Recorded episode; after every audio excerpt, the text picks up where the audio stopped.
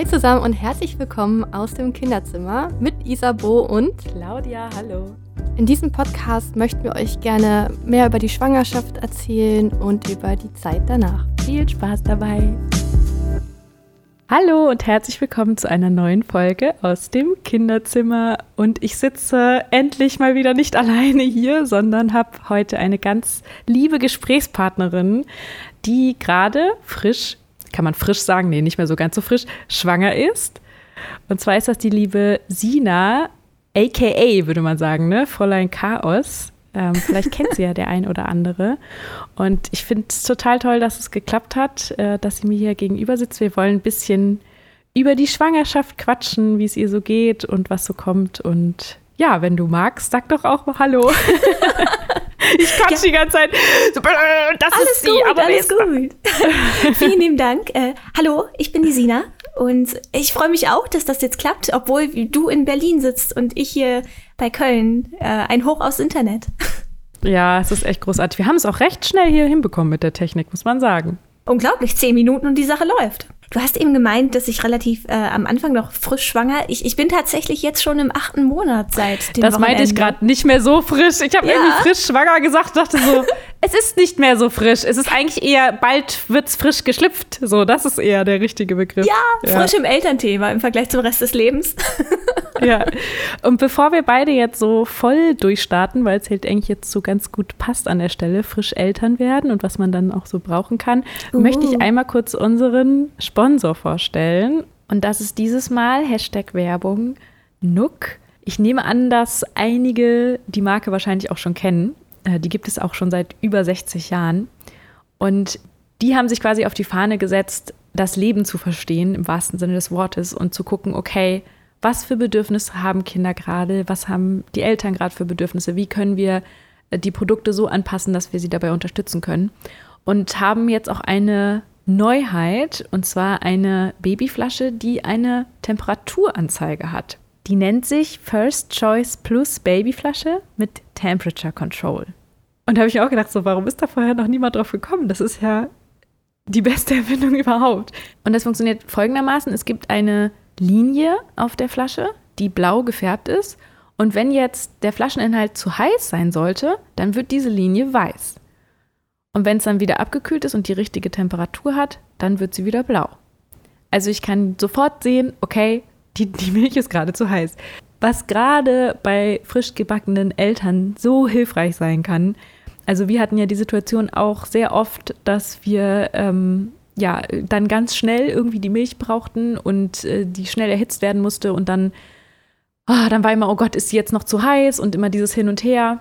Und das wäre auf jeden Fall eine dermaßen große Erleichterung gewesen, das einfach auf einen Blick zu sehen, ohne dass man äh, die ganze Zeit immer wieder Milch rausholen muss. Und ja, dann hätte man sie auch vielleicht einmal kurz beiseite stellen können, kurz sich wieder voll auf das Kind konzentrieren können oder auf, auf äh, den anderen Elternteil, der gerade gestresst ist, wie auch immer, um dann wieder auf die Flasche zu gucken, um einfach zu sehen, okay, jetzt ist sie abgekühlt. Ja, dazu hat die Flasche auch einen Trinksauger, der ähm, ein Anti-Colic Air System hat. Heißt, es gibt da ein Ventilsystem, was eben dafür sorgt, dass das Baby äh, kontinuierlich trinken kann, wie an der Brust und eben kein, keine Luft schluckt, was natürlich wichtig ist, damit keine Koliken entstehen können. Ja, also ich finde eine super gute Erfindung, die es schon viel eher hätte geben können, nämlich zu dem Zeitpunkt, wo ich sie gebraucht hätte. Aber wer weiß, vielleicht brauchen wir sie ja nochmal irgendwann. Und wer jetzt gerne noch ein bisschen mehr darüber erfahren möchte, kann gerne auf die Website gehen von Nook äh, der Link dazu wäre www.nuk.de-temperature-control.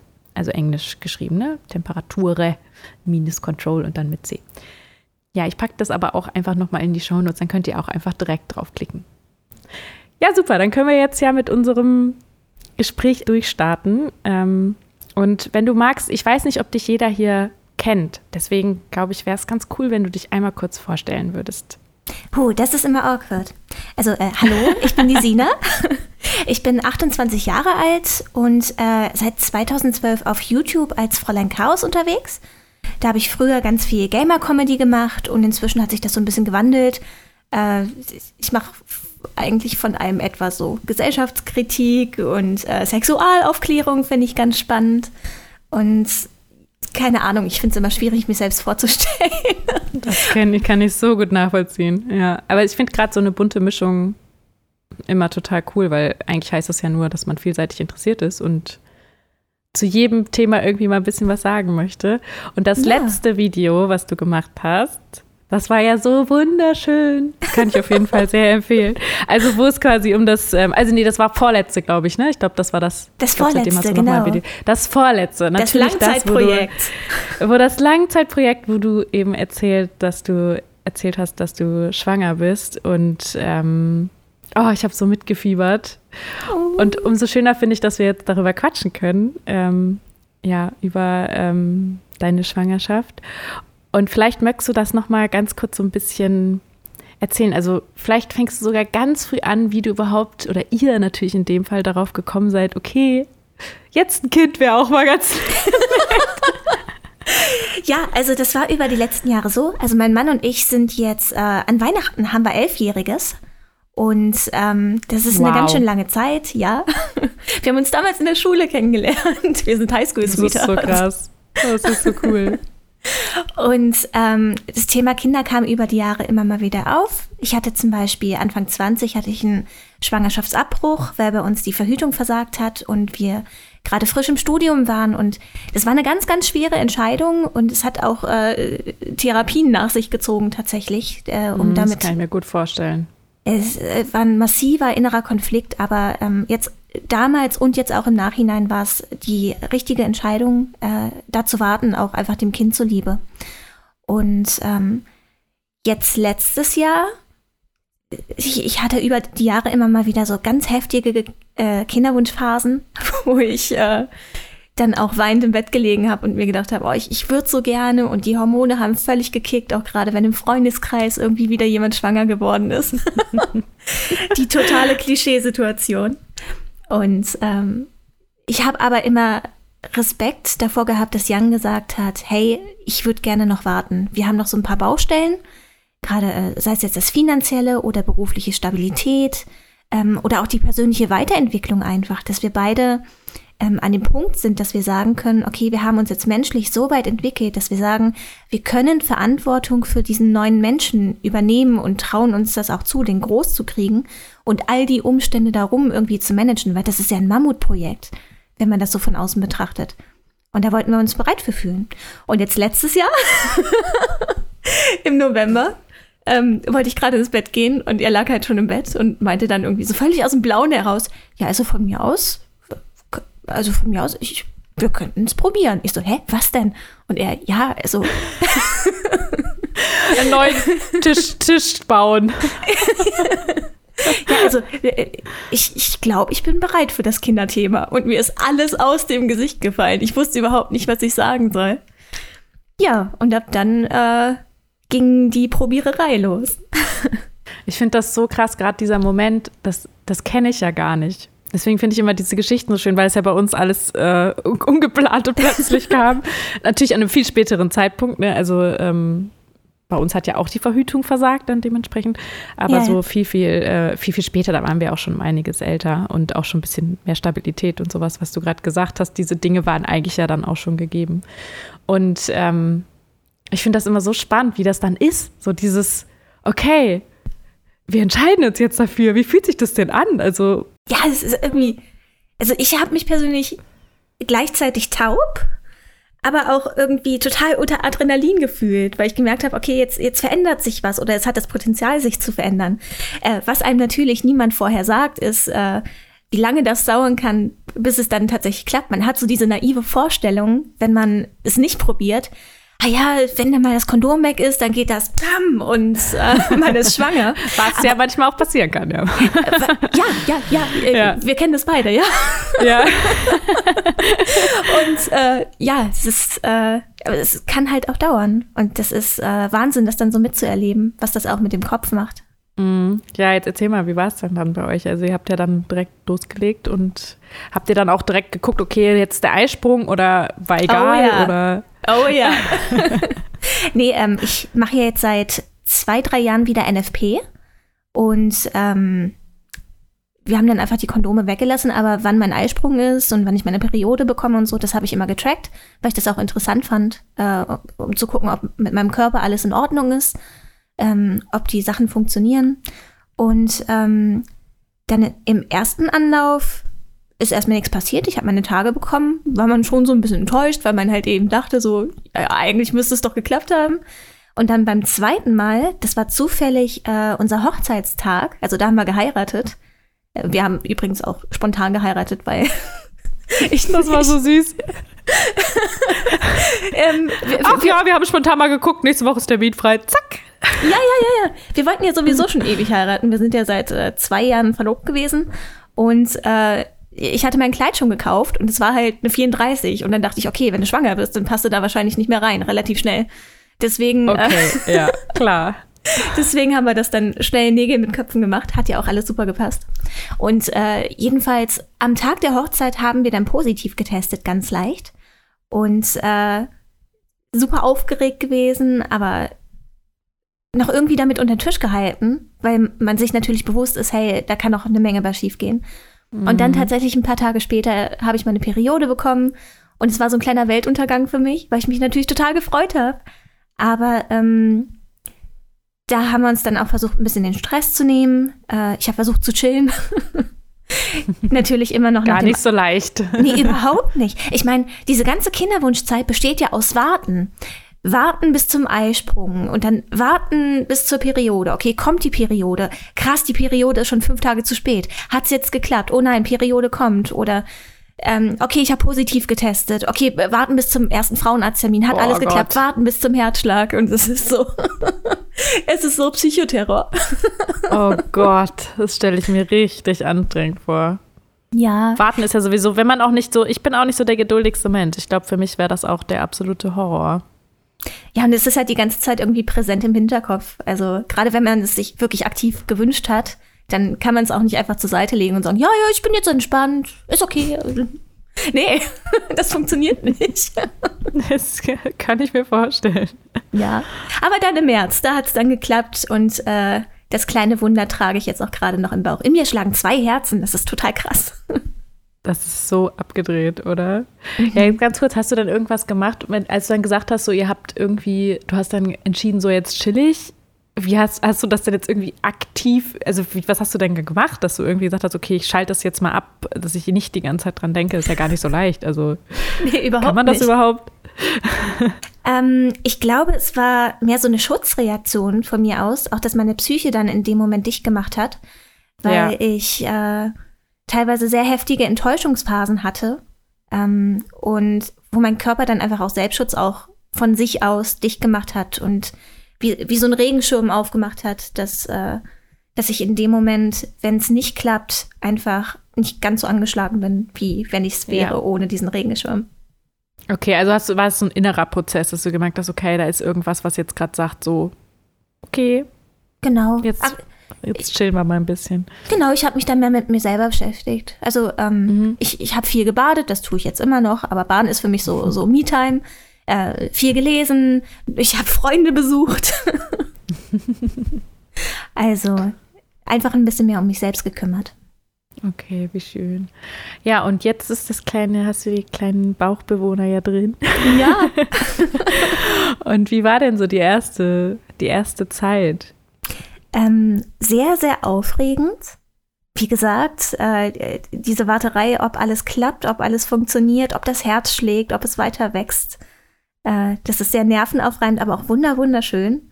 Also ich erinnere mich, dass ich ganz oft äh, weinend auf dem Sofa gelegen habe und gar nicht fassen konnte, dass das da jetzt wirklich passiert. Und ähm, ich habe tatsächlich auch sehr, sehr früh angefangen, mit meinem Bauch zu sprechen. Also ich glaube, in der sechsten Woche hat es dann schon angefangen, dass ich in der Badewanne erzählt habe, so, hey, das sind wir und hier wirst du wohnen. Und wenn wir, wenn ich mit dem Hund Gassi gehe, hier fahren wir dann nächstes Jahr mit dem Kinderwagen lang und oh, du wirst es lieben. oh, ist das süß. Das schon eine schöne Bindung aufbaust, so, ja. Ja, und äh, das Problem ist aber, äh, mein Körper scheint relativ heftig auf diese Schwangerschaftshormone zu reagieren. Auf jeden Fall äh, ging es ab der fünften Woche bei mir schon mit der Übelkeit los und es hat sich tatsächlich bis in den sechsten Monat gezogen, dass ich äh, in den Schlimmphasen, das waren Monate, äh, habe ich mehrmals am Tag und in der Nacht. Und also ich, ich konnte nichts bei mir behalten. Ich habe versucht, hier zu arbeiten. Ich saß hier an meinem Schreibtisch, hatte einen Eimer neben mir und hatte den Eimer quasi permanent auf dem Schoß, weil ich, ich, ich war teilweise so fertig. Ich erinnere mich, dass ich unter der Dusche gestanden habe und geweint habe und nicht wusste, wie ich das schaffen soll. Ich habe es mir körperlich nicht mehr zugetraut. An dem Punkt war ich. Ich war richtig oh, fertig. Aber das ist jetzt Gott sei Dank vorbei. Der siebte Monat war der erste Monat der Schwangerschaft, den ich wirklich aktiv genießen konnte.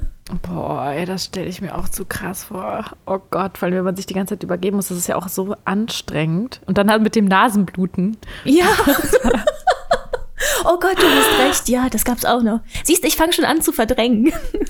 Oh, boah, das also so, dass es so heftig war, dass man dann wirklich Nasenbluten davon kriegt. Oh mhm. Gott, nee. Und sonst irgendwelche Schwangerschaftsbeschwerden, außer das, das reicht eigentlich schon, aber manchmal hat man ja trotzdem noch was on top, so. Das stimmt. Nee, ähm, ich glaube, die Übelkeit war mein größtes Laster. Und dann jetzt halt ja. in letzter Zeit kommt das Sodbrennen dazu. Und, äh, oh Gott, ich muss so oft pinkeln. Schon oh, relativ ja, oh früh. Gott.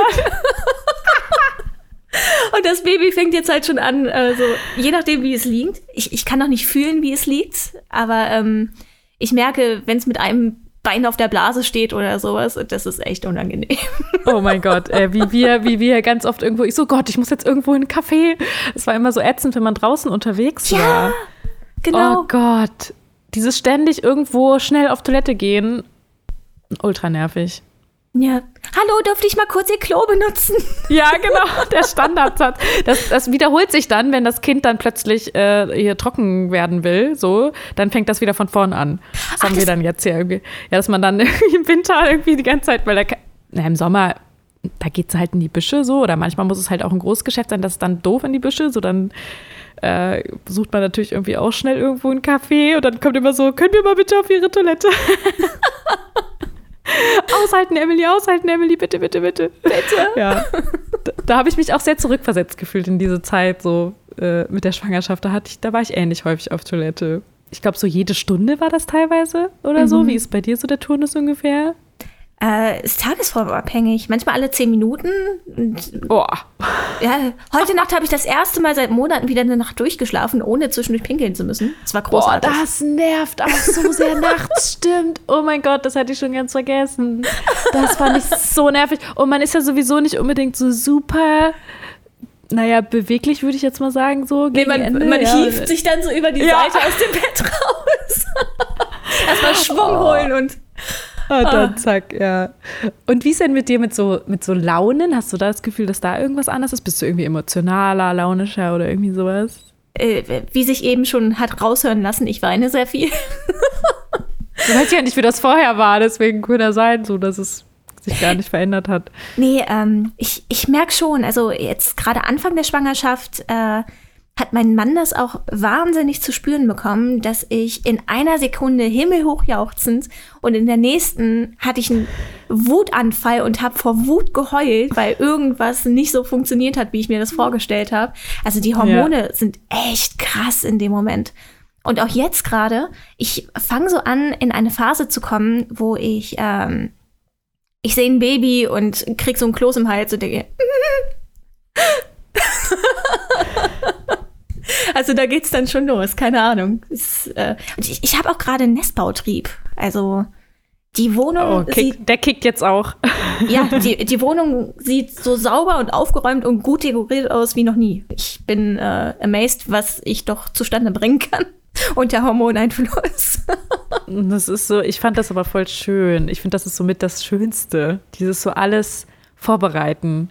Und ich finde, da hat man auch was zu tun. Also irgendwie so, ja, eine Zeit lang ist man ja auch so in diesem Modus so, ich kann nichts machen, außer hier einfach rumliegen. Beim, ne, gerade wenn einem schlecht ist oder einem geht's yeah. nicht gut, dann du kannst nichts machen, du bist halt einfach irgendwie gefesselt an deinem Bett so oder an deine Couch, wie auch immer. Und ich fand ich, ich fand es dann richtig cool, wenn dann irgendwie so gegen Ende man dachte, so, jetzt habe ich was zu tun. Jetzt räume ich hier das Zimmer ein und so, ja. Ja, du hast völlig recht.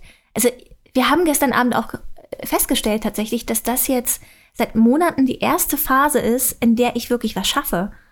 also ich habe seit Monaten nicht so viel auf die Reihe bekommen, sei es jetzt beruflich oder jetzt hier im Haushalt oder ich meine, ich denke jetzt gerade schon an die nächsten Monate. Ich mache Papierkram fertig, ich mache meine Steuererklärung nebenbei fertig, während ich den Elternantrag, äh, Elterngeldantrag irgendwie durcharbeite und acker und das, hey, das macht so Spaß. also äh, Multitasking ist gerade echt ein starkes Ding. Ja, und jetzt, wenn dir auch nicht mehr schlecht ist, dann ist natürlich klar, dass du auch jetzt einfach mehr Energie hast, ne, irgendwie. Es ist wundervoll, ja. Lebensqualität zurückgewonnen. Ja, für den Moment. Ich, äh, also meine Kugel ist jetzt schon relativ groß, habe ich das Gefühl. Dafür, dass es jetzt erst die 28. Woche ist. Aber 29. Woche. Aber ähm, ich, ich warte auf den Tag, wo alles schwerer wird und ich, also ich äh, versuche einfach so viel wie möglich vorher geschafft zu bekommen, dass ich dann äh, als Wahl irgendwo auf dem Sofa stranden kann und kein schlechtes Gewissen haben muss, dass ich jetzt gerade nicht aufstehen kann. Was hast du da schon so geschafft? Ich habe es schon gesehen auf Instagram, so ihr habt schon ihr habt das Bettchen schon fertig ja. gemacht. Ne? Ja. Wir, wir haben, ähm, also es wird erstmal kein Kinderzimmer geben. Wir haben eine dreieinhalb Zimmerwohnung und wir arbeiten beide von zu Hause. Deswegen braucht jeder so seinen Space für sich zum Arbeiten. Ähm, und ich glaube, ein Baby braucht sowieso erstmal nicht zwingend ein eigenes Zimmer, gerade weil wir ja auch Co-Sleeping machen wollen. Dementsprechend gibt es jetzt ein Beistellbett, das ist schon aufgebaut. ähm, wir haben eine Kommode gekauft, die steht auch schon da und alles gebraucht, voll geil. Man kann so viel Kohle sparen, wenn man ah. einfach ein bisschen bei eBay Kleinanzeigen tigert. Ähm, ja, äh, Kinderwagen ist bestellt, dann, oh Gott. Was nimmt ihr für einen? Äh, wir haben von Bonavi jetzt einen. Und mhm. der, ist, der ist jetzt gerade noch in der. Äh, der war nicht direkt lieferbar tatsächlich. Da müssen wir jetzt noch bis Mitte Oktober warten. Aber der hat so einen höhenverstellbaren Griff. Da freue ich mich sehr drüber, weil äh, Jan ist ja um die zwei Meter groß und ich bin 1,59. Und da war es ganz wichtig, dass wir irgendwas haben, was wir beide benutzen können. ich meine, bei euch ist der Größenunterschied ja auch so. Ich, ich glaube, ja. Robin ist auch um einiges größer als du, ne? Ja, ja, nicht ganz so viel, weil ich noch mal, glaube ich, 13 Zentimeter mehr habe als du. Aber es ist trotzdem, äh, wir hatten das mit der Trage auch und solchen Dingen, ne, dass wir halt gedacht haben, so, okay, die muss uns irgendwie, also wir wollten nicht so eine haben, die man jedes Mal so aufwendig wieder umstellen muss. Deswegen haben wir diese, die so tuchmäßig war. Ah. Ähm, weil da konntest du das natürlich einfach individuell machen. Ne? Also die war nicht ein richtiges Tuch, sondern du hattest, die hatte wie so ein Tuchstoff, aber war halt so Vorformungen, dass man halt genau wusste, so muss ich das jetzt hinlegen. Weil ich mir am Anfang ein bisschen Schiss hatte mit dem so, das ist nur so ein Schal, wie bin ich das um? Oh mein Gott, Stress, Stress, Stress. und dann, das war so ein bisschen so, dass du halt, du hast da so eine Kapuze da irgendwie dran und dann hast du es halt so vorgenäht ein bisschen und das war halt super, weil du äh, das total individuell dann einfach schnell eben anpassen konntest. Das klingt glaub, echt Es gibt ja so ein paar Tragen, wo du so immer mit so, ähm, wie nennt sich das? Wie nennen sich diese Dinger, diese Verschlüsse, die man halt jetzt mal so dann ziehen muss und wieder auseinander und so. Und da hatte ich hier keine Lust drauf gehabt. Also, ja, oder die Alternative ist, beide kriegen halt eine separate, aber das war uns dann ein bisschen zu teuer, weil ja, die sind die ja sowieso schon irgendwie nicht billig. Ja. Genau. Aber finde ich interessant. Äh, tragen ist so ein Thema, was bei uns natürlich auch irgendwie, also ich, ich möchte auf jeden Fall auch tragen. Gerade hier im Haushalt, wenn ich irgendwie was mache, hätte ich gerne beide Hände frei. Und ja da bietet sich das ja an. Aber ich habe so ein P in den Augen, wenn ich allein wenn ich das Wort trage bei Google eingebe und so viele verschiedene Systeme und es, es erschlägt ein, um Himmels Willen. Ich muss irgendwie mal ja. zu einer Trageberatung mit dem Jan. Ja, ich fand das auch richtig cool. Bei uns in Berlin haben wir natürlich irgendwie auch hier, aber das muss es ja vielleicht in Köln auch geben, irgendwelche ja, auf jeden so Läden, Fall. die sich darauf spezialisiert haben. So, und das ist, wir haben, wir sind einfach auch in so einem Trageladen. Ich weiß nicht, ist so wirklich nur, nur tragen. Und dann haben wir halt da einfach unterschiedliche ausprobiert. Auch die, wie die sich anfühlen auf den Schultern und so. Und das ist eigentlich jetzt schon fast ein bisschen spät. Wir haben das auch erst so spät gemacht wie du. Äh, dann musste Robin quasi testen, weil wenn du schon eine Kugel hast, dann ähm, lässt sich das nicht gut ausprobieren. So, das ah. ist eigentlich muss man das machen, wenn man noch einen flachen Bauch hat, aber das ist natürlich wie bei dir auch, auf solche Ideen kommt man halt dann nicht so fünf Monate vorher. Nee, vor allen Dingen nicht, wenn man den ganzen Tag über der Toilette hängt. Nee, also Entschuldigung, äh, ich hoffe, Sie haben eine Toilette hier. Ich habe meinen ja. Äh, tragbaren Eimer mitgenommen. Das hier. so eine Tüte, weißt du, so eine, im Flugzeug. ähm, und das war aber auch okay, weil Robin hat dann halt, ähm, hat das dann getestet und ich habe dann irgendwie natürlich das einmal kurz so geguckt, aber so richtig gut testen kann man es halt nur, wenn man ähm, ohne Kugel unterwegs ist. Ja, das glaube ich. Ich äh, habe momentan so ein bisschen den Plan, das Krankenhaus, in dem wir entbinden, hat eine Trageberaterin tatsächlich drin. Also da ist eine Hebamme, die das auch nebenbei macht. Und Ach, cool. ich, ich, keine Ahnung, vielleicht bietet sich das an, dass nach der Geburt da vielleicht irgendwie, vielleicht bin ich dann so fit, dass, dass die vielleicht mal vorbeischneit und uns was zeigt. Und äh, dann ist das Kind dann auch da. Ich weiß, kann man ein Neugeborenes direkt in eine Trage? Ich bin so uninformiert. Ja, ja. ja haben, wir, haben wir gemacht, relativ schnell, ja. Also ich, es gibt halt solche, also das hängt von der Trage ab. Also wir hatten halt die, dadurch, dass wir dieses Tuch hatten, wo die irgendwie diese Spreizhaltung weitermachen können. Ne? Also ich glaube, du ja. musst halt, es ist sogar ganz gut, weil die Emily hatte auch eine Tendenz zur Hüftdysplasie oder wie heißt das nochmal? Also ja, so heißt es genau. Unreife Hüfte. Ähm, ich hatte das als Kind, ich musste auch diese äh, Spreizhosen, Spreizhöschen tragen. Ach. Und wenn du halt am Anfang viel trägst, ähm, dann ist das sehr unterstützend, weil du halt, weil die ja die ganze Zeit dann so auch diese Spreizhaltung hat. Sozusagen. Das ist ja also praktisch. Ja, und das war, ähm, das war super gut, weil dadurch hat sich das auch von alleine wieder, also es hat sich, hat sich alles von alleine schön zurückgebildet oder wie auch immer man das sagen kann. In dem Moment ist ja nicht zurückbilden, sondern richtig gebildet quasi dann. Das ist ja vorher eine unreife Hüfte und jetzt hat sich. Wie heißt das? Ich weiß es, ich habe keine Ahnung von Medizin. alles gut, alles gut. Es hat sich irgendwie verwachsen. Und äh, da war wirklich diese, diese Trage, die ja diese Tuchoptik hatte, ähm, optimal. Ich weiß gar nicht, ab welchem Wann haben, wir haben die wirklich super früh da reingesetzt.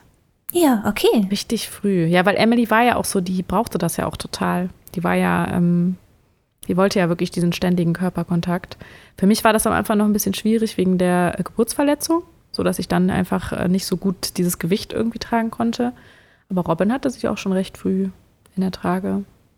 Oh Mann. Aber das ist so spannend davon zu hören, gerade von anderen, wie es dann direkt in der ersten Zeit war. Ja. ja, wie ist denn bei dir? Wie ist, ähm, habt ihr jetzt schon, was habt ihr denn schon so geplant, auch so was die Geburt angeht und ja. was darauf folgt? Also ähm, bei der Geburt lässt Jan mir tatsächlich, also der, der merkt sich einfach, was ich gerne hätte und versucht es dann so zu vermitteln, falls ich das nicht schaffe. ähm, okay. Äh, ich habe mir überlegt, ähm, ich wäre eigentlich super gerne in ein Geburtshaus gegangen weil ich diese mhm. Kliniksituation irgendwie so, so befremdlich finde, weil ich eine Geburt eigentlich, also ich romantisiere das Ganze wahrscheinlich ein bisschen, ähm, Nö, ich würde das gerne so, so natürlich wie möglich machen. Also, dass ich mich da auf meinen Körper verlasse und dass ich in einer Umgebung bin, wo ich mich wohlfühle und nicht irgendwie ausgeliefert oder so. Und ja, ähm, bei einem Geburtshaus hatte ich halt eben diese Idee, äh, da ist das eher möglich als in einem Krankenhaus. Und Hausgebot ist für mich keine Option, weil wir ja halt eben in einer Mietswohnung wohnen. Und äh, ich will meine Nachbarn da nicht traumatisieren. da kommen dann so Leute und beschweren sich so, Entschuldigung, was ist denn bei Ihnen los? Ja. Oh, wir bringen gerade ein Kind zur Welt. Nee, aber oh. das Krasse war, ich habe mich in der fünften Woche direkt hier in Köln bei einem Geburtshaus gemeldet. Und äh, die, die waren schon voll für Dezember. Also, äh, keine Ahnung. Äh, hat auf jeden Fall jetzt nicht geklappt. Es wird jetzt ein Krankenhaus, ähm, aber das ist ein Krankenhaus, was sehr familienorientiert ist. Also das mhm. Kind wird über Nacht auch nicht irgendwo anders in, auf einem anderen Zimmer gelagert, sondern du hast es direkt mit auf dem Familienzimmer dann direkt ab Minute oh eins Gott, volle Gibt es das noch irgendwo, dass man das Kind irgendwo noch irgendwo anders hingibt? Das Anscheinend ja. Echt? Ich dachte, das ist schon voll veraltet. Das wäre richtig krass. Ja, also ganz zeitgemäß ist es nicht mehr, aber es scheint das noch zu geben. Und ähm, da kann man dann auch die Nabelschnur auspulsieren lassen und so, das ist mir wichtig. Und ja. ich, ich weiß nicht, äh, genau, was mir auch total wichtig ist, ähm, ich hatte mal ein Erlebnis mit äh, sexueller Gewalt. Und da ist es mir dann auf jeden Fall wichtig, dass ich das im Krankenhaus sagen kann und dass da drauf Rücksicht genommen wird, weil mein meine allergrößte Angst ist tatsächlich, dass etwas gemacht wird und nicht mit mir kommuniziert wird. Also es ist ja, so eine Retraumatisierung quasi. Genau, es ist, es ist alles in Ordnung, was gemacht wird. Ich, ich stelle mich auf einen Dammschnitt ein, ich stelle mich auf Saugglocke ein, was auch immer. Ich stelle mich auf einen Kaiserschnitt ein. Es kann alles passieren. Hauptsache, das Baby kommt gesund raus. Aber ich hätte gerne, dass da mit mir drüber gesprochen wird. Es muss einfach nur ein Bescheid gegeben werden. Dann ist alles okay. Ja, und ja. falls es natürlich klappen sollte, worüber ich mich sehr, sehr freuen würde, ähm, was aber schwierig werden könnte, weil ich eine deformierte Gebärmutter habe. Ich habe so eine, so, so eine herzförmige Gebärmutter. Die ist nicht richtig zusammengewachsen, okay. weil ich, äh, als ich in Mamas Bauch war. Und deswegen könnte es sein, dass ich äh, bis zum Ende hin nicht genug Platz habe, das Baby da groß wachsen drin kann. War, war das Deutsch? ja, ich weiß, was du meinst. also, dass die Gebärmutter nicht genug Platz bietet. Genau. Aber die haben, äh, die haben ein gutes OP-Team da für den Notfall. Das, mhm. das ist gut. Und ich habe die Möglichkeit, ich muss nicht gezwungenermaßen auf dem Rücken entbinden. Das wäre auch meine äh, least favorite Position. Mhm. Wenn ich mir das so vorstelle, glaube ich, dass ich mich in der Hocke am wohlsten fühlen würde. Und die haben da auch so einen Hockstuhl. Und Badewanne haben sie auch. Also ich glaube, das ist ein guter Kompromiss mit dem Krankenhaus. Auch wenn es okay, anders schöner ja. gewesen wäre, aber ist okay. Ja, gut. Also das sind, das ist, ich weiß auch nicht. Ich finde das auch immer so, dieses, am besten wäre es eigentlich, mir wäre es am liebsten mit einer Beleghebamme oder so, dass man auch jemanden dann hätte, mhm. der, ähm, den man dann schon kennt. Ähm, ja, es ist halt manchmal auch ein bisschen schwierig. Also, wenn du sagst, okay, man kann einfach nicht mehr rein in das Geburtshaus, was soll man dann machen, ne? Also Richtig. Hebammen sind ja gerade sowieso so ein Thema. Also, ich habe bestimmt 30 angeschrieben. Ich habe nur Absagen bekommen, weil halt Dezember so eine Urlaubszeit zu sein scheint. Und ich meine, ich, ich gönne den Frauen ja auch den Urlaub. Die haben einen absolut stressigen Job und immer auf Rufbereitschaft. Und im nächsten Leben werde ich Hebamme. Also, ich, ich würde das auch total gerne selber machen. Aber wenn man halt eben mit dem ET im Dezember liegt, dann ist es doch so eine kleine frustrierende Angelegenheit. Ja, kann ich nachvollziehen. Oh Gott. Aber hast du jetzt eine oder nicht? Ich habe okay. tatsächlich eine gefunden, die kommt hier auch aus dem Dorf. Und mhm. äh, die betreut uns dann, also unser ET liegt in ihrem Urlaubszeitraum und sie ist dann zwei Wochen später an meinem Geburtstag äh, wieder da und ab dann kann sie uns betreuen. Und falls vorher irgendwas ist, haben wir abgesprochen, sie bereitet uns entsprechend vor dass äh, wir für alle Eventualitäten abgedeckt sind. Und zur Not ist ja immer noch die Klinik hier in der Nähe, wo wir dann zur Not hinfahren können, okay. falls irgendwas sein ja. sollte. Ja, ja. Aber wird, wird ein Abenteuer. Also anders als konventionell. Ach ja, kriegt ihr schon hin. Ich Und was mit, ähm, mit äh, wollt, willst du dann ambulant entbinden oder bleiben ein paar Nächte? Oh, ich weiß es noch nicht. Ich glaube, ich würde mich mit ein paar Nächten da bleiben, glaube ich, wohler fühlen. Gerade auch, mhm. weil es steht ja irgendwie diese erste Untersuchung dann relativ zeitnah an. Und mir wurde ans Herz gelegt, dass es einfacher ist, das einfach dann im Krankenhaus mitzunehmen. Und da wird man dann ja auch nochmal überwacht, gerade auch was, was das Herz des Babys angeht und so. Es, falls irgendwas ist, dass man da relativ schnell an der Quelle sitzt mit Leuten, die sich damit auskennen. Und ähm, ja, ich, ich glaube, ich nehme es mit, dass ich ein bisschen da bleibe. Einfach auch, um mich einzugrooven. Und dann bestelle ich jeden Tag Pizza.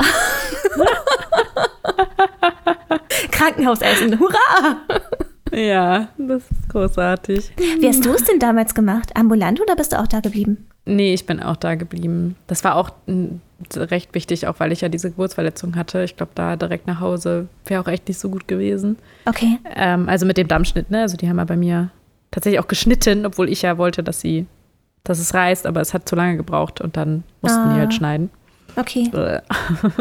Das war jetzt auch nicht so besonders nett.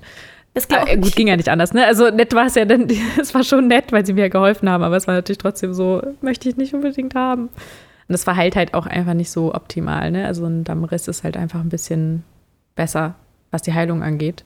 Ja. Und ja, ich hatte am Anfang halt einfach ultra wehgetan zu sitzen und so. Also und die haben das natürlich dann auch gut behandelt da und ähm, ganz viel zum Kühlen gegeben und sowas alles. Äh, und irgendwie auch so, stimmt, die hatten, glaube ich, so gekühlte Binden oder sowas. Uh. Also irgendwie sowas, was man sich dann unten da so reinlegen konnte. Das war richtig gut. Das hat sich richtig, das war richtig Spa. Das kann ich mir vorstellen. Gerade weil das dann ja auch ja. so anschwillt und so. Mhm. Ja, und oh. für zu Hause habe ich das dann auch gemacht. Also zu Hause hatte ich dann, das hatte mir dann meine Hebamme gesagt, da war so eine, ähm, ich glaube so war da ein bisschen Calendula drauf oder irgendwas anderes. Und dann halt auch in die, äh, ins Gefrierfach getan und dann zu Hause das noch benutzt. Das fand ich auch sehr, sehr gut. Das hat sehr, sehr geholfen. Das notiere ich mir direkt mal. Ich glaube nämlich, das ist sowas, um was ich nicht herumkomme. Äh, ich weiß nicht, also man kann das ja vorher irgendwie so ein bisschen massieren. Ich habe das ehrlich gesagt nicht so viel gemacht, aber ich glaube, es hätte auch nichts gebracht, weil Emilys Kopf so riesig war. Also der yeah. war, der war so kurz vor, die meinten auch so, eigentlich macht man bis, ich glaube, ab 37 Zentimeter Kopfumfang macht man eigentlich schon einen Kaiserschnitt, weil es schon gar nicht mehr rauskommt. Das klingt nach ganz schön viel. Äh, und sie hatte, sie hatte 36,5 oder so. Also sie war so wirklich so 0,5 Zentimeter noch so da dran. Holy! ah, oh Gott, ja, es war.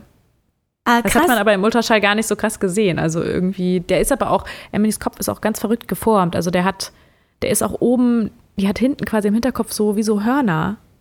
Ach. Also quasi, ich, jetzt zeige ich dir das gerade, das kann natürlich jetzt keiner im Podcast äh, sehen, aber hinten, äh, der ist hinten halt breiter, der wird so hinten nach hinten hin breiter. Ja. Das ist natürlich eine etwas ungünstige Kopfform für eine Geburt. Das stimmt. Aber abgefahren. Alleinstellungsmerkmal. Ja, ja, ja, nee, es ist, ich finde es jetzt auch ganz süß. Ich finde, sie hat eine sehr süße Kopfform. Das ja. sieht schon niedlich aus. Hat nicht so ein ganz dünnes Köpfchen so manchmal. Ich habe früher immer so ein bisschen beneidet mit diesen Babys, die so ganz dünne Köpfe haben, wo ich dachte so, boah, das ist bestimmt leicht rausgekommen. Das, das ist tatsächlich etwas, worüber ich mir noch gar keine Gedanken gemacht habe. Die Kopfform, stimmt. Ah, ich bin gespannt. Oh Gott, ich wollte jetzt nicht neue Sachen schieben. Alles gut, alles gut. also ich glaube auch nicht, dass es normal ist. Also äh, das war jetzt wirklich speziell. Also ich habe auch so einen Kopf wie bei Emily sonst noch nirgendwo gesehen. Man, äh, der Opa hat einen ähnlichen Kopf. Also da hätte man es vielleicht ah. so, ne, wenn man mal so die, die Großelternlinie und die Elternlinie vielleicht auch nochmal anguckt, so, ähm, also Großeltern des Babys quasi und die eigene ja. Elternlinie, dann, dann kann man vielleicht da so Tendenzen sehen. Apropos Tendenzen, ich finde das generell so ein spannendes Thema. Ich bin unheimlich gespannt und gehypt darauf, äh, wie dieser kleine Mensch aussehen wird, der da jetzt demnächst auf die Welt kommt, äh, wem der ähnlich sieht, ob der uns ähnlich sieht, ob, äh, Jan oder mir oder ob der Generationen überspringt und da vielleicht eine Mini-Version von Jans Opa oder Jans Papa mhm. rauskommt oder so. Und äh, oder von meiner Mama. Wir haben zum Beispiel in der Familie ähm, Jans Opa, der äh, hat ein sehr charakteristisches Gesicht und ist ein sehr hübscher Mann. Und Jans Bruder ist tatsächlich ein absolutes Ebenbild von dem. Also man guckt sich, äh, also sie heißen beide Erik, witzigerweise auch. Also der Kleine wurde nach dem Großen benannt und äh, sie, sie sehen aus wie aus dem gleichen Ei gepellt. Ist sehr das witzig. Ist ja irre. Das ist total irre. Und ja, mal gucken. Also äh, vielleicht bekommen wir da jetzt auch äh, einen kleinen Erik raus, nur mit anderen Namen, aber vielleicht sind das sehr dominante Gene, ich weiß es nicht. ja, das ist, ich weiß gar nicht, ich glaube, bei Herr Emily ist halt so ein, das kann man doch nicht so gut erkennen. Also man, die, das verändert sich ja dann auch nochmal, ne? Das ist ja auch das Interessante, dass das Gesicht sich ja. ja auch die ganze Zeit noch verändert. Und Emily sah ja als Säugling richtig zerknautscht aus. Die war ja so richtig, da konnte man ja gar nichts erkennen am Anfang. Also die sah auch oh. so aus, hätte die eine anstrengende Geburt gehabt. Also wirklich so das ganze Gesicht, der ganze Kopf so. Oh Gott, schön. Und Robin nur so hm, ein bisschen knautschig aus. Und dann hat sie sich wirklich so, so entfaltet. Also wirklich so richtig, das ist irgendwann, ah, es wurde immer niedlicher. Natürlich finde ich sie jetzt auch herzallerliebst, aber ich glaube, das ist normal. Ey, Emily Natürlich ist, ist so ein hübsches kind. kind auf der Welt. Ohne Frage. Natürlich das süßeste Kind der Welt. Jetzt wirst du dann irgendwann anders sehen. Vielleicht, möglicherweise. Nein, ich ja. finde auch andere, andere Kinder hübsch, so ist es nicht. Aber die Liebe des zum eigenen Kind ist natürlich so groß, dass man ein bisschen verstrahlt ist, vielleicht. Natürlich, das kann ich auch vollkommen nachvollziehen. Da denkt man in Superlativen. Ja, ich äh, erinnere mich an eine Situation aus meiner Kindheit tatsächlich. Meine Eltern waren auch so hormonell weggehauen und ah, Sina ist so süß und äh, so, so, niedlich und ich habe das natürlich gehört und äh, irgendwann mhm. habe ich eine Geburtstagskarte für meinen Papa unterschrieben mit ähm, alles Liebe zum Geburtstag, eure süße Sina. Also ich habe mich quasi selber mit süß adjektiviert und äh, da musste mir danach dann erstmal erklärt warum, äh, werden, warum man über sich selber nicht sagen sollte, dass man süß ist. oh Gott. Ja, war ein Lerneffekt. Weiß ich seitdem. Ob, obwohl, ich finde, süße Sina kann es sich doch machen. Ja, Emily mag das aber auch nicht. Die wird nicht gerne süß genannt oder cool. Ich habe ganz oft so, dass ich Sachen sage und dann sagt sie so, nee, Mama, ich bin nicht süß oder ich bin nicht niedlich. Das hat sie schon ganz früh gemacht. Ah. Wo ich dann auch jetzt gemerkt habe, okay, hier muss ich echt ein bisschen aufpassen, weil ich ihr natürlich irgendwas auferlege, was ich irgendwie finde. Und deswegen ist sie es ja noch nicht als ganze Person. Ich kann ja auch was, ihr Verhalten irgendwie süß finden, ist ja nochmal was anderes, aber dass ich das so als ganze Person auf sie drauflege, ist natürlich ein bisschen schwierig. Das ja. ist ein super interessantes Thema. Da habe ich gestern auch mit Jan drüber gesprochen. Ich weiß gar nicht, wie wir draufgekommen sind, aber wir haben über, über Stempel gesprochen. Ähm, oh ja. Mhm. Weil ich ja jetzt in der Schwangerschaft auch äh, öffentlich über das Thema Schwangerschaft spreche und das so auf Instagram teile. Und natürlich bleiben da auch Nachrichten von anderen Eltern oder äh, noch nicht Eltern aus, die äh, anhand dessen, was ich da teile, beurteilen, was für ein Mensch ich bin oder wie ich mein Kind behandeln werde. Und äh, äh, da werden ganz, ganz viele Stempel verteilt, also auf mich aufgedrückt. Und ähm, dadurch reflektiere ich natürlich, okay, was ist jetzt ein Stempel, den, den ich persönlich für mich entwickelt habe oder welche wurde mir von außen auferlegt? Wie werde ich mein Kind später behandeln? Ähm, wie, wie werte ich das? Wie, wie, äh, wie stelle ich das dann quasi anderen gegenüber dar oder wie bewerte ich das auch selber? Und ich bin total verwirrt, weil gerade einfach so viele Außeneindrücke kommen. Und ähm, ich habe Angst davor, dass ich äh, Meinungen von außen so weit an mich ranlasse, dass ich vergesse, dass es nicht meine Meinung ist. Zum Beispiel mhm. haben wir Klamotten geschenkt bekommen, so eine komplette Erstausstattung eigentlich tatsächlich. Und äh, da sind Gut, äh, ich mache jetzt diese Woche sowieso das Gender Reveal. ähm, äh, es, äh, wir bekommen einen kleinen Jungen und ah! du bist die erste Außenstehende, die es hört. oh mein Gott. Ah, ja, ja, du hast es gerade schon so ein bisschen mit dem Erik und da dachte ich schon so, hm. Mhm, mhm. Ja, ist mir, mhm. im Nachhinein ist mir auch aufgefallen. Nein, äh, oh. Uh, ja. Ich fühle mich ein bisschen geehrt. ich bin aufgeregt gerade. Ich habe meinen Puls. Ja. Ja, und äh, ja. jedenfalls bei diesen Klamotten sind ganz, ganz viele blaue Sachen dabei. Und ich hatte für mich eigentlich immer so, ähm, wenn ich jetzt selber einkaufen gegangen wäre, hätte ich ganz viel gekauft, was nicht blau ist, sondern mehr so ja, Erdfarben mh. und weiß und schwarz und grau und braun und creme. Einfach so ein bisschen geschlechtsneutraler, weil ich äh, mich auch relativ viel mit, äh, mit Gender bei Kleinkindern beschäftige. Jetzt Thema gegeben. Und ich finde das interessant. Und ich habe Angst, dass äh, unser Junge dann denkt, dass er ein Junge sein muss und blau tragen muss und so. Aber eigentlich ist es ein Baby ja egal. Das ist so ein Konflikt, den ich gerade habe. Jedenfalls, ja, ähm, ja, verstehe ich. Bei den Klamotten ist ganz viel Blau mit dabei. Und da hatte ich letztens einen Moment, wo ich dann einfach äh, so einen kleinen Nervenzusammenbruch hatte, weil ich dann dachte, wow, okay, krass, es ist echt, alle, so, so 70 Prozent der Sachen haben irgendwie blau mit drin oder sind komplett blau. Und ich dachte so, okay, was tue ich meinem Kind an? Aber Alter, das ist ein Baby. Der kriegt ja, sowieso nee. noch nichts mit. Nee. Ich glaube auch, das kommt dann erst später. Wo, wo man dann denkt, ach cool, jetzt könnte ich dir so richtig süße Sachen anziehen. Und dann kommt so die eigene Meinung ins Spiel. Und übrigens, Emily, ich habe ich hab da immer drauf geachtet, äh, sie neutral anzuziehen. Und was will sie jetzt immer haben? Glitzersachen. Obwohl sie, sie, sie liebt blau, das muss man dazu sagen. Also sie ist schon, verrückterweise ist das so, also das heißt verrückterweise, ist ja nicht verrückt, ist ja normal. So ja. findet sie halt blau, blau richtig cool. Und ähm, nur halt dieses Glitzer und sie steht halt ganz oft auf so ganz kitschige Sachen, die ich ganz furchtbar finde, wo ich immer denke, oh Gott. und neulich hat sie auch, das war jetzt zum allerersten Mal, nee, es war nicht neulich, es war gestern da waren wir Eis essen nach der Kita und dann sind wir an so einem Spielzeuggeschäft vorbeigegangen und dann zeigt sie so auf die Fußbälle und meinte so, oh, guck mal da die Fußbälle. Und dann meinte ich so, ja, die sind cool, ne? Und dann meinte sie, ja, ähm, wenn ich jetzt ein Junge wäre, dann könnte ich ja einen haben. Und ich halt so, was? Oh mein Gott, was, was, was? Und ich so, Emily, du kannst auch einen Fußball haben, wenn du ein Mädchen bist. Du kannst dir den ja zum Geburtstag wünschen. Und dann meinte sie, oh echt? Ja, gerne. Und ich dachte so, okay, wer hat ihr das jetzt in den Kopf gesetzt? Weil ich war das sicher nicht und Robin sicher auch nicht, weil wir sind da super ähm, vorsichtig. Ich glaube halt, dass viel echt einfach auch so von außen kommt. Das kann man einfach nicht verhindern. Ja. Also ich glaube, das Wichtigste ist später, ja, um Gottes Willen, so ist wirklich so, oh Gott, was? Nein. Und äh, warte mal, und dann hatte ich nämlich neulich das nämlich auch noch mitbekommen, so ein Gespräch auch mit so einem. Ah ja, genau, das war im. Äh, vielleicht hatte Emily das da auch mit aufgeschnappt. Da hatte sie genauso gute Ohren wie ich, weil wir waren beim Zahnarzt mit ihr und da hat so ein Mädchen nach dem Zahnarzt ist halt rausgekommen und hat so ein Geschenk bekommen vom Zahnarzt.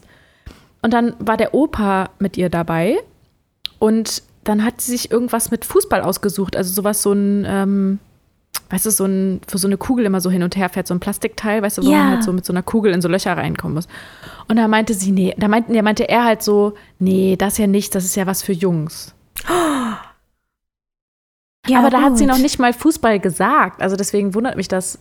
Aber es, könnte, es ist schon sehr nah beieinander, merke ich gerade, weil das war irgendwie ein Tag vorher, dass wir beim Zahnarzt waren. Könnte gut aber sein. Aber wie schnell ja. ja dann auch sowas äh, in den Kopf übergehen kann, ne? Oder ja, deswegen meine ich, ich glaube, wenn das jetzt noch ein Baby ist, dann ist das so Schnurzpiepe und vollkommen egal. Ich glaube, viel später, wenn, das, wenn man sich dann darüber austauschen kann, da ist es wichtig, das irgendwie abzufangen. Ja. Und von außen, es kommt so viel von außen. Davor habe ich also, ein bisschen Angst.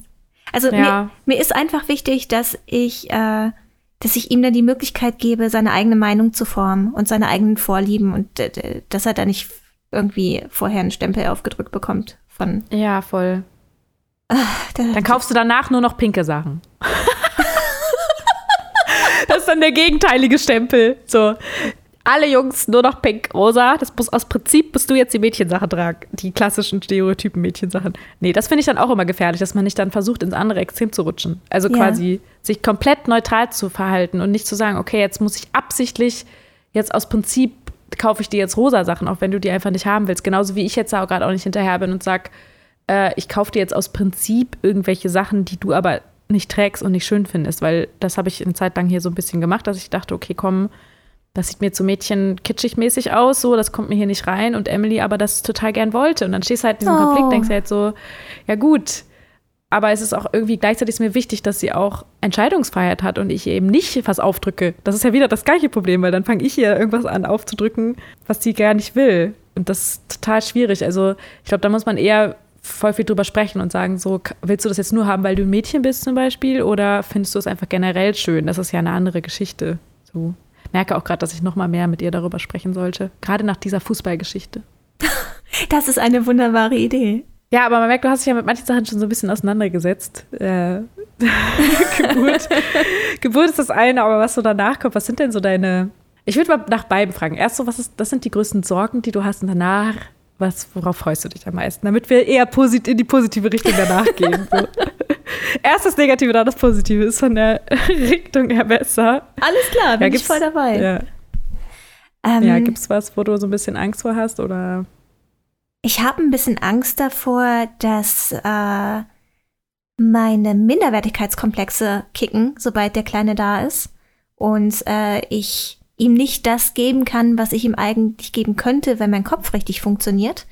Aber ich muss tatsächlich sagen, dass ich jetzt in der Schwangerschaft gefühlt ein bisschen über mich hinausgewachsen bin und dass mir das gut tut, dass ich sehe, okay, da kommt eine Aufgabe auf mich zu, eine ernste Aufgabe und da da kann ich mich gerade mit beschäftigen, daran wachse ich. Ich informiere mich ja auch wahnsinnig viel. Also ich habe schon so viel Literatur über, über äh, äh, Kinderpädagogik gelesen, über Jugendpsychologie und so. Ich finde das wahnsinnig spannend und interessant und ich bilde mich da auch gerne weiter und ich bin super gerne vorbereitet auf sowas. Aber mhm, ich auch. ja, ja, ich weiß, ich weiß. Ich äh, folge dir auch sehr gerne auf Instagram, wenn du über sowas sprichst. Äh, das ist sehr, sehr informativ. Und ich, ich habe Angst davor, dass ich dem, was ich gerne machen würde, nicht gerecht werden könnte. Und natürlich vor schlaflosen Nächten, aber ich glaube, das ist was, womit ich zumindest eine gewisse Zeit lang einigermaßen haushalten kann. ja, und was natürlich noch so ein Thema ist, sind Meinungen von anderen, um die man nicht mhm. gebeten mhm. hat. Ja. Wie gesagt, Social Media ist da gerade. Also ich habe noch Glück. Äh, bei der Kupferfuchs zum Beispiel, mit der habe ich mich letztens unterhalten. Und die kommuniziert mhm. das ja auch öffentlich, dass sie da so ganz, ganz krasse Ein Anfeindungen bekommt und alles kommuniziert und äh, kritisiert wird. Die hat das Zimmer für ihren Sohn blau gestrichen und es hat einen Shitstorm bekommen. Dabei mag sie einfach blau als Farbe. und äh, da haben sich wahnsinnig viele Leute drüber aufgeregt und wir haben das gar nicht verstanden. Und äh, die, diese Außenwirkung ist in unserem Job natürlich nochmal was ganz anderes, als wenn man da irgendwie Privatmami wird. Und da habe ich ganz schön Respekt vor und ich weiß auch noch nicht so ganz, wie viel ich von dieser Mami-Hut dann teilen werde, weil ich natürlich auch mein Kind schützen möchte. Ja. Mhm. Mal gucken, wie das wird. Ich habe mir jetzt überlegt, äh, der Name wird nicht veröffentlicht. Äh, ich werde dem Kind einen Spitznamen an die Hand geben. Ähm, mhm. Da bin ich jetzt gerade noch am Überlegen, was irgendwie gut mitwächst. Also was nicht zu niedlich ist, dass es nur für ein Baby funktioniert. das ist wie ja. nochmal einen richtigen zweiten Namen finden irgendwie. ja, ja, stimmt, aber ist auch ganz cool. Ja. Und äh, Fotos von vorne weiß ich auch noch nicht. Also jetzt so als Baby ist es mir, glaube ich, einerlei, weil Babys irgendwie sind auch so Das war neutral. bei mir auch so. Ja, ich habe Ja. aber auch gemerkt, ab dem Moment, wo man immer mehr das Gesicht sagt, okay, jetzt vorbei. So, Genau, ähm, jetzt ich, geht's nicht mehr. ich vertraue Ja. auch, dass dieser Zeitpunkt kommt, wo man selber als Mama dann merkt, so, okay, nee, jetzt, jetzt reicht's. Jetzt Ja. vielleicht von hinten mal oder so schräg von der Seite, wenn es gerade in die andere Richtung guckt. Aber frontal finde ich ab einem gewissen Alter schwierig. Ja, ja, voll. Und ich finde auch egal, also bei mir ist es so, ab und an mache ich auch nochmal Posts, wo man halt so ein bisschen das schon erkennen kann. Ja. Aber erstens habe ich natürlich noch eine ganz andere Followerschaft, so das ist natürlich auch noch immer relevant, ne? Und ich weiß auch, das ist jetzt kein Foto, was irgendwas über sie aussagt oder peinlich werden könnte oder irgendwas, Ja, so, sondern genau. es ist halt wirklich einfach nur, weil ich gerade generell Familienfotos von uns irgendwie poste und sie natürlich auch Teil davon ist. Und da finde ich es eher komisch, sie irgendwie da auch mit rauszuhalten. Also sie ist nun mal auch Teil unseres Lebens und solange ich, solange man nicht wirklich sie komplett krass identifizieren kann und so, finde ich das fein. Aber da hat natürlich auch jeder irgendwie so eine eigene Meinung von. Da sind ja auch manche dann noch vorsichtiger und sagen, okay, nee, das ist mir schon zu viel. Ne? Also auch voll verständlich. Nio hat jeder seinen eigenen Weg, ja. Und es gibt auch, ähm, ich glaube, wie heißt sie nochmal? Warum komme ich jetzt nicht auf den Namen? Naja, eine Mami, der ich auch auf Instagram folge, und die hat das auch so gemacht, dass sie als Babys immer noch gezeigt hat und dann irgendwann aufgehört. Und dann auch, als das neue Baby kam, auch quasi das Geschwisterkind gar nicht gezeigt und ähm, nur das neue Baby dann. Das fand ich auch ja. spannend. Aber es ist so ähnlich war es bei mir irgendwie auch. Also es ist auch viel Gefühl, ne? dass man denkt, okay, ja, mm, mm, jetzt fühlt sich echt falsch an. Das stimmt. Was mich da auch wahnsinnig beeinflusst hat, war äh, auch eine Geschichte von einer Kollegin auf Instagram. Die, ähm, die hatte zwei Geschichten. Zwar einmal im Krankenhaus, als die entbunden haben, hatte äh, eine Krankenschwester, eine junge Azubine, das mitbekommen, dass sie halt eben gerade da ist. Die kannte die von Instagram und hat dann gegenüber der Stationsleitung gesagt, ah, das ist eine Freundin von mir, äh, ich würde die gerne betreuen. Und dann, äh, ja, dann ist sie da ins Zimmer rein und hat noch eine Freundin mitgebracht, die dann auch so getan hat, als wäre es eine Krankenschwester und haben so, also haben halt ihren Krankenschwester-Shit gemacht und haben aber nicht gesagt, hey, wir kennen dich und so, sondern dann erst im Nachhinein über Social Media äh, wurde das an sie herangetragen, dass das da Oh. zwei Mädchen auf dem Zimmer waren, die ihr auf Instagram folgen und äh, das war halt ein wahnsinnig intimer Moment da mit einem frisch geborenen Baby und äh, die, die äh, fand das richtig, richtig hart. Und dann kam jetzt letztens das zweite Kind. Und äh, mit, da kommunizieren sie jetzt auch nicht den richtigen Namen. Beim ersten haben sie es gemacht, aber es gab bei dem ersten eine Situation, da war sie mit ihrem Mann und dem, dem Kind halt eben in einem Café. Und es kam dann jemand Fremdes, hat sich zu dem Kind gesetzt und hat gemeint, hey Hannes, na, wie geht's dir? Und das war eine fremde Person. Oh, Es ist- sowas ist so spooky. Das ist so creepy. Ja. Mhm. Und äh, ab Ja, dem vor allem Moment. fühlt man sich so in seinem Sicherheitsgefühl auch irgendwie, ne? Richtig. Also, und äh, ja, äh, ich, verletzt. ich kann mir super vorstellen, dass man dann einfach für sich als Mensch auch realisiert, okay, krass, ich, ich, ich kann nicht alles abschirmen, aber das, was ich abschirmen kann, das sollte ich auch tun. ja, ja, voll. Ja. Auch Und- diese Verantwortung zu sehen. Ja, auf jeden Fall. Ja. Das, das hat mich nachhaltig beeinflusst. Ja, das kann ich voll gut nachvollziehen. Also gerade wenn man solche Stories hört, das ist bei mir auch immer so, oh Gott. Was da alles passieren kann, um Himmels Willen. Ja, es ist halt wirklich eine Abwägungsgeschichte, ne? Also, dass man halt ähm, ja, sich wirklich überlegt, okay, was sind meine Absichten, warum will ich das denn teilen, zum Beispiel auch, ne? Also darüber habe ich auch super viel mit Robin gesprochen, auch warum, was sind die Motive dahinter und sich klar über seine, also ehrlich zu sein, so was sind meine Absichten dahinter und dann zu überlegen, okay, steht das in irgendeinem Verhältnis zu dem, zu der Gefahr oder zu dem Risiko und wie groß ist das Risiko wirklich und so. Also das ist ja auch noch eine Abwägungsgeschichte. Ist das Risiko so hoch oder nicht? Ja, also da kann man gut drüber sprechen. Das ist äh, eine Ich- ich crazy merk's. Angelegenheit. Auch sehr komplex. Also wir waren irgendwann nur noch, ich hatte irgendwann immer so, ein, so eine Wurst im Kopf und dann war irgendwann so, dass ich dachte, okay, komm, bisschen Intuition wird vielleicht dann auch stimmen. Ja, so ein Bauchgefühl. Ja, das Bauchgefühl hat zumindest dann ja auch irgendwann gesagt, so, jetzt ist Schluss. Ja. Fand ich jetzt bei der Ella schön, wie sie es gemacht hat, dass sie dann ab dem ersten Geburtstag gesagt hat, okay, ähm, ihr konntet jetzt hier das erste Jahr mit mir begleiten und ab jetzt äh, eigentlich mehr von hinten und von der Seite, aber Ja. nicht mehr frontal. Das fand ich, ist Ja. eine schöne Lösung und vielleicht gucke ich mir da ein bisschen was bei ab. Ja, weil natürlich der Vorteil, also ich finde, man sieht dann auch immer so direkt die schlechten Absichten. dass Man denkt so, ja, man will sich ja nur selbst darstellen und zeigen, oh, ich habe das süßeste Kind auf der Welt und so. Aber es hat ja auch, also ich muss sagen, mir hat das selber sehr viel gegeben. Also in dieser ersten Zeit zu hören, wie es anderen Mamas geht und auch deren Kinder dann wirklich zu sehen, also deren Babys, ja. weil es dann doch nochmal einen Unterschied macht, wenn, wenn, das, wenn die irgendwie rausgehalten werden, als wenn du sie wirklich siehst so. Ähm, und das sind halt Babys. Also ich finde, man erkennt halt wirklich einfach nichts und dann ist es auch relativ ungefährlich. Am Anfang ist man sowieso ja die ganze Zeit mit dem Baby, also die Kinder sind ja nicht allein unterwegs draußen. Das ja. heißt, man ist ja sowieso, man beschützt das Kind ja sowieso in dem Babyalter noch die ganze Zeit und irgendwann verändert sich das Gesicht ab da, wo es überhaupt erst gefährlich wird, weil das Kind vielleicht dann auch mal irgendwo unbeaufsichtigter ist, dann ist es ja nicht mehr ne, erkennbar sozusagen. Genau. Und, und das war irgendwie, also ich fand das so toll, also das auch verfolgen zu können von anderen Müttern und diese Momente mitzuteilen und das hat mir sehr viel gegeben, auch sehr viel Kraft, weil man fühlt sich halt auch schnell schon mal isoliert als Mutter, weil am Anfang ist man ja auch plötzlich sehr viel alleine, was man vielleicht dann nicht ja. so kennt. Oder ich war, ich kannte das nicht, war ja auch noch in einer neuen Stadt. Ne? Es kommt natürlich dazu, es war für mich ungewohntes Umfeld. So, ich kannte Stimmt, tatsächlich du warst niemanden. frisch da, ich erinnere mich. Ja, das war halt nicht so geil.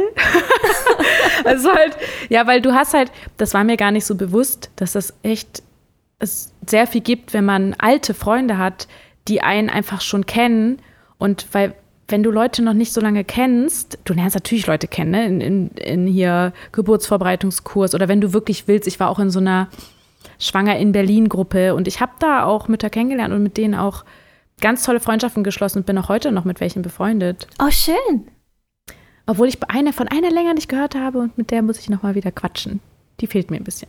Ja, also die, mit der habe ich auch, die hat hier direkt um die Ecke gewohnt und wir sind ganz viel spazieren gegangen und da war auch so, dass wir sehr ähnliche Kinder hatten, die ja sehr unruhig waren, sag ich mal so. Ne? Also Emily hat ja viel geschrien und ähm, ihr Kind halt auch und das hat uns sehr verbunden, weil wir natürlich dann auch gemerkt haben, okay, diese Schuldgefühle, die man dann hat, ne, die waren natürlich sehr schwer, weil du immer das Gefühl hast, okay, ich bin schuld, dass das Kind schreit, dass irgendwie ja, rational weiß man das. Mhm. Ja, rational weiß man das irgendwie, dass das jetzt nicht nur meine Schuld ist, wenn das Kind schreit. Natürlich kann ich, äh, habe ich bestimmten Einfluss darauf, wie sich das Kind fühlt, aber es gibt eben auch Faktoren, da hat man halt keinen Einfluss drauf, ne? Und ähm, und das war einfach da eine Stütze zu haben und jemandem, dem es genauso geht, das hilft ja manchmal schon. Einfach so dieses Mitgefühl, so Mitleid im wahrsten Sinne, das kann einem schon etwas Last nehmen. Also wenn ja. man der Typ dafür ist. Für, mir hat das geholfen. Und natürlich war das schön, auf jeden Fall. Aber einfach so diese ganz, diese etwas tieferen Freundschaften, die dann irgendwie, wo man sich auch trauen kann zu fragen nach Hilfe zum Beispiel, ähm, die hatte ich halt nicht. Oder irgendwie die Familie, wo man wirklich mal sagen kann, so, hey, ich brauche mal Unterstützung, weil ich habe ein ganz großes Thema damit, Leute nach Hilfe zu fragen, sowieso schon. Oh, verstehe Und wenn ich die ich, dann ja. nicht mal kenne, so wenn ich die dann nicht mal kenne, dann ist das halt so, nee. Also, weißt du, wenn du die zwei Sekunden kennengelernt hast, kommst du nicht auf die Idee zu sagen, so, ey, ich brauche mal was. So, ich kenne dich nicht, aber ripp mal rüber. So, das kam mir halt total falsch vor. Und muss ich aber im Nachhinein sagen, war jetzt irgendwie auch nicht so unbedingt das Schlauste. Also da hätte ich mir ruhig mal ein bisschen mehr Hilfe holen können das kann man ja auch kommunizieren. Man kann ja auch sagen, so, hey, ich weiß gerade, äh, ich kann dir das jetzt gerade vielleicht nicht so gut zurückgeben, aber das, das mache ich dann, sobald es möglich ist. Oder man, und manche Leute helfen ja tatsächlich gerne und wollen auch nicht mal was dafür zurück. Also, dass mir das ja. auch mal in den Sinn kam, so, weil ich bin selber ja so. Das finde ich immer so verrückt, weil ich käme nicht auf die Idee, wenn ich jetzt Leuten helfe, sofort zu sagen, so, und was kriege ich jetzt dafür als oh, Gegenleistung? Ich erkenne mich so in dir wieder gerade. Das ist der Wahnsinn. Ihr seht es alle nicht, aber ich sitze hier und nick die ganze Zeit, während Claudia erzählt. ja, aber deswegen ist es vielleicht auch umso besser, wenn wir darüber reden, weil ich glaube, das ist was, ähm, wo ich im Nachhinein dachte, das war von mir nicht gut, weil ich habe mich dadurch halt ganz oft ja so abgeschottet gefühlt. Ne? Also yeah. dieses bei mir ist Einsamkeit sowieso manchmal so ein Thema und wenn du dann halt das de facto auch noch so ist, also dass man irgendwie das Gefühl hat, okay, äh, es ist gerade wirklich keiner da, da kann ich doch nicht mal einen Reality-Check machen, so. Aber man hat eben auch Einfluss darauf, indem man halt proaktiv manchmal sein muss und sagen muss, okay, ich muss jetzt mal fragen, weil es weiß ja vielleicht auch gerade keiner, wie es mir geht. Also dieses, woher sollen die Leute es wissen? Ich bin halt den ganzen Tag hier zu Hause und rede nicht darüber. Ja. Woher soll man es wissen? Ne? Und das ist halt, ähm, darüber auch zu sprechen und das zu kommunizieren, wie es einem geht, ohne zu denken, ich falle jetzt jemandem zur Last gerade damit. Ne? Das ist ja dann das Thema, dass man denkt, oh Gott, jetzt laber ich hier jemanden mit meinem Scheiß voll und so. Und äh, aber ich glaube, das ist echt wichtig. Also finde ich auch. Und vor allen Dingen ist es ja auch irgendwie so ein Prozess, den man lernt. Ähm, bespreche ich auch gerade in der Therapie tatsächlich. Dieses nach Hilfe fragen ist nicht schlimm, weil man es ja auch von sich selber aus kennt, wie du eben gesagt hast, dass man eigentlich gerne hilft und da meistens auch nicht mal was zurück für haben möchte, weil das ja auch dem eigenen Selbstwertgefühl etwas gibt, wenn man helfen kann. Dadurch fühlt man sich ja Voll. auch positiv bestärkt und so. Und deswegen sehe ich das inzwischen als was Positives, Leute um Hilfe zu fragen, weil ich genau weiß, wenn die jetzt nicht gerade einen richtig beschissenen Tag haben, die können ja immer noch Nein sagen, aber dann äh, gibt ihnen ja. das ein gutes Gefühl und das ist schön, wenn sie helfen können. Ja, und das ist was, was ich auch äh, gemerkt habe, auch bei Emily verrückterweise. Und das hilft mir auch gerade in diesem Prozess, das auch von mir aus mehr zu sehen, dass das was Schönes ist, weil Emily ist manchmal wütend, wenn sie nicht helfen darf. Ah. Was ja dann total zeigt, okay, das sie will das machen, so dass, dass sie das manchmal wirklich, dass sie sagt, Mann, ich wollte doch helfen oder ich wollte, also wenn ich dann irgendwas aus Versehen schon gemacht habe, weil ich wirklich gerade eine Sekunde unachtsam war und einfach irgendwas fertig gemacht habe, so, oh Mann, Mama, so ich wollte es machen oh. und das ist halt so krass, wo man denkt so, ja stimmt, auch Kinder wollen sich wertvoll fühlen und gebraucht fühlen und das ist natürlich nicht nur, sowas ist ja immer eine Balance-Geschichte. Ne, also das heißt jetzt ja nicht irgendwie, okay, ich mache jetzt gar nichts mehr fürs Kind, so das Kind macht alles jetzt so nur, also, oder andersrum in der Freundschaft, so ich würde jetzt nur noch jemanden belasten, aber nicht andersrum. Aber die Balance ist ja das, was es immer am besten macht. Ja. Und, und wenn das, das ist, kann ja auch ins Andersrum gehen, wenn du das Gefühl hast, jemand macht die ganze Zeit immer nur was für mich, dann, also so, so andersrum, dass ich ja manchmal dazu neige, so bloß nicht irgendwie um Hilfe zu fragen, sondern eher ich gebe, ich gebe, ich gebe, aber halt bloß nicht nehmen, dass die Person aber dann auch irgendwann das anstrengend findet, weil sie ja denkt, so, ey, ich möchte ja gern was zurückgeben, weil ich, die fühlt sich ja dann auch nicht gut. Ja, korrekt. Wenn sie das Gefühl hat, sie hat noch was irgendwie offen sozusagen. Ne? Genau, es also, muss so ein Gleichgewicht ja. sein. Voll, ja, Balance ist alles im Leben. Yin und Yang. Karma. ja. Gibt es da noch was? Ja, ich finde das wirklich, das ist, das ist das, was ich mir auch immer in Erinnerung rufen muss in solchen Momenten. Und das ist auch gerade so in dieser, ich finde gerade so in dieser Schwangerschafts-, äh, nicht Schwangerschaft, da ist man ja schon vorbei, sondern in dieser erste Babyzeit, da ist man einfach, das sind so viele Emotionen die man da hat. Unsicherheiten, klar, weil man halt denkt, oh Gott, hm, was mache ich jetzt mit diesem Kind? man hat mit den, mit den eigenen Themen zu tun, das, was du gerade meintest, so dass du dann irgendwie Sorge hast, dass deine, deine Themen dann irgendwie wieder rauskommen. Das ist bei mir auch passiert total, weil klar verstärkt das das in dem Moment, weil du dir halt, weil du so eine große Verantwortung trägst und halt überlegst, okay, und was mache ich jetzt? Aber dadurch, dass du jetzt schon darüber nachdenkst und dir das dem bewusst bist, das ist, glaube ich, immer der erste Schritt. Und dann weiß man ja, okay, jetzt an der Stelle könnte ich vielleicht mal Hilfe vertragen. Also, so zum Beispiel, so, ich mache ja jetzt auch eine Therapie und habe auch viel zu spät damit angefangen. Ich glaube, das hätte ich schon viel eher machen können. Ne, also, dass man halt an irgendeiner Stelle auch mal sagt, okay, das wäre schlau, sich da mal Hilfe zu holen. Ja, aber jetzt hast du es gemacht und das ist wundervoll. Genau, es ist super. Ja, also schon seit einem Jahr, aber es ist wirklich, also das ist halt immer so komisch belastet, dieses Thema, ne? dass man halt denkt, so erstens Therapien, aber auch generell auch Hilfe holen, das wirkt immer so needy und so. Man will ja immer diese schwache, äh, nicht diese schwache Person sein, die das irgendwie braucht, sondern so, hey, ich schaff das alles ganz alleine. So, go, go, go. Ja, ich verstehe, was ja. du meinst. Das ist sehr negativ behaftet immer noch, obwohl ich das Gefühl habe, dass wir da eindeutig einen Schritt nach vorne machen gesellschaftlich. Also, dass es nicht ja, mehr. Ja, voll, es ist so gut. Ja. ja. man kriegt nicht mehr diesen Verrücktstempel, wenn man sagt, man ist in Therapie. Äh, in der Generation unserer Großeltern, meine Oma ist da immer noch sehr, ja, ich, Sina, ich habe gehört, die, die nimmt Antidepressiva. Also das ist ein ganz großes Thema. ein negatives Thema. Aber ähm, ich bin guter Hoffnung, dass es jetzt zum Beispiel auch für die Generation unserer Kinder ein anderes Thema ja, wird. Es ist jetzt schon, ich finde jetzt schon, gerade die jüngeren Leute, also ich bin ja schon also ich finde gerade auf Instagram und so merkt man halt schon, okay, ich bin da schon ein bisschen eher fast schon älter. So. Ja, Tito. Ähm, ja, aber so die, die wirklich so Anfang 20 oder so, wo ich denke, so, boah, ihr habt schon so eine viel geilere Einstellung irgendwie, was sowas angeht und so selbstverständlich. Weißt du, ich finde, bei, bei uns muss man sich noch mehr anstrengen, so zu denken, wenn man halt diese Muster noch hat. Und da ist schon, finde ich, viel anders. Und deswegen glaube ich, bei unseren Kindern. Ja, ich bin ultra going. gespannt auf die, die jetzt heranwachsende Generation wie die vom Mindset her ist. Man merkt ja totale Unterschiede zu uns. Auch gerade was dieses äh, Social Media Thema, wie es ist, damit aufzuwachsen. Das kam bei uns ja erst tatsächlich in der späten Jugend. Und äh, ja. also, keine Ahnung, total spannend. Ich will das auf jeden Fall verfolgen. Das ist auch einfach zu, zu abgefahren.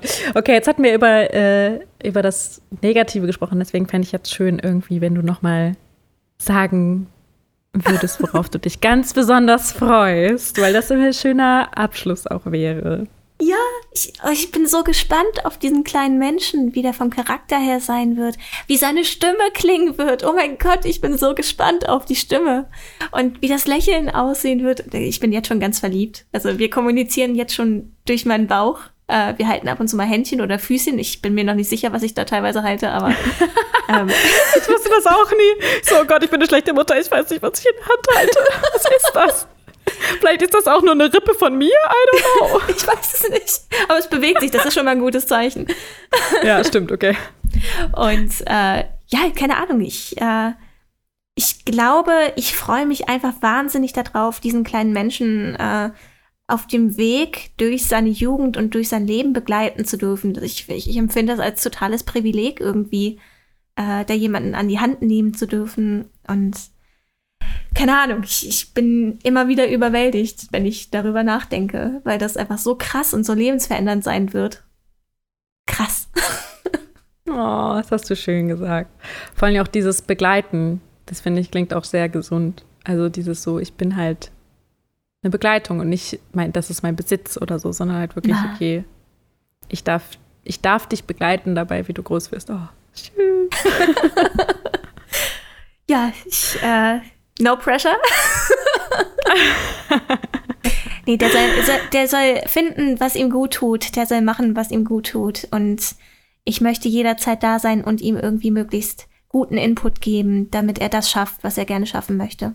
Und ich möchte ihm die ja. Werkzeuge geben, die er braucht, um Dinge zu schaffen, die er schaffen muss. Und ja, im Endeffekt einfach ein positiver Einfluss sein. Das wäre schön. Das klingt doch sehr, sehr schön. Und wenn das mal zwischendurch nicht funktioniert, ist das auch okay. Meine Absichten sind die besten. genau. ja, ich finde, das ist ein schöner Abschluss. Wir sind nämlich jetzt, glaube ich, auch schon bei ungefähr einer, einer Stunde. Das ja. ist eine schöne Länge. Und es sei denn, du möchtest noch irgendwas loswerden. Mm. Gibt es noch etwas, was dir auf der Seele brennt, was du noch gerne erzählen würdest? Ich finde, man kann ein bisschen netter zu Mama sein. Zum Beispiel, wenn jemand schwanger ist, dann erzählt man demjenigen nicht von seiner unglaublich traumatischen Geburt, wo man fast gestorben ist und es war so schrecklich und oh mein Gott, die Geburt wird so schlimm. Danke, Oma. Nein, äh, ein bisschen mehr Mitgefühl ist eine gute Sache. Aber die meisten Menschen kriegen das ganz toll hin. Und äh, ich, ich weiß nicht, so an, an Kommunikation zu feilen und ein bisschen mehr Rücksicht aufeinander zu nehmen, ist eine gute Sache. Das nur mal so als Input und äh, Gedankenanstoß für die ein oder andere ich glaube, Stelle. Das ist generell gut. Mhm. Also nicht nur in Bezug auf Schwanger. ja. ja. Ja, ja das, das ist doch ein schöner, schöner Abschluss. Können wir, kann ich so unterschreiben. Cool. Das freut mich. Nur manchmal die Frage, wie man das gut macht, aber das ist vielleicht nochmal andere, ein anderes Thema. Das stimmt, das passt Kann heute nicht mehr rein. nee. Oh, das war schön, Claudia. Ich freue mich, dass ja, ich dabei ich, sein konnte. Ich fand das sehr, sehr cool. Vielen Dank, dass es geklappt hast. Danke, Und, dass du mich äh, gefragt hast. ja, gerne wieder. Also, wenn du dann in der ersten Zeit bist, können wir uns ja gerne nochmal unterhalten. Ja, gerne. Habe ich nichts gegen. wenn, wenn du magst, fände ich schön. Das ist natürlich jetzt auch vielleicht für die ZuhörerInnen oder so spannend. So, okay. Jetzt haben wir die Schwangerschaft gehört, aber was ist denn draus geworden? Uh, ja, ein Follow-up. Ja, das wäre vielleicht ganz schön. Das können wir nochmal überlegen. Aber äh, dann sortierst du dich erstmal und guckst, ob es überhaupt reinpasst. Ne? Nicht, dass es ein Stressfaktor wird. Das wollen wir mal nicht. Ah, das machen wir schon, das machen wir schon. Das gucken wir. Ja, gut, dann sage ich jetzt an dieser Stelle mal allen Zuhörer, ich finde das immer so schwierig, ZuhörerInnen ist, ich möchte das immer sagen, ohne dass es so holprig klingt. Ja. Ja, ja ich auch. Aber, aber ist, eigentlich haben wir ja vermehrt Zuhörerinnen tatsächlich und viel mehr Zuhörerinnen als Zuhörer. Aber ich möchte trotzdem beide ansprechen. Ja, gut. Ich sage mal Tschüss. Ja, macht's gut, ihr Lieben. Tschüss.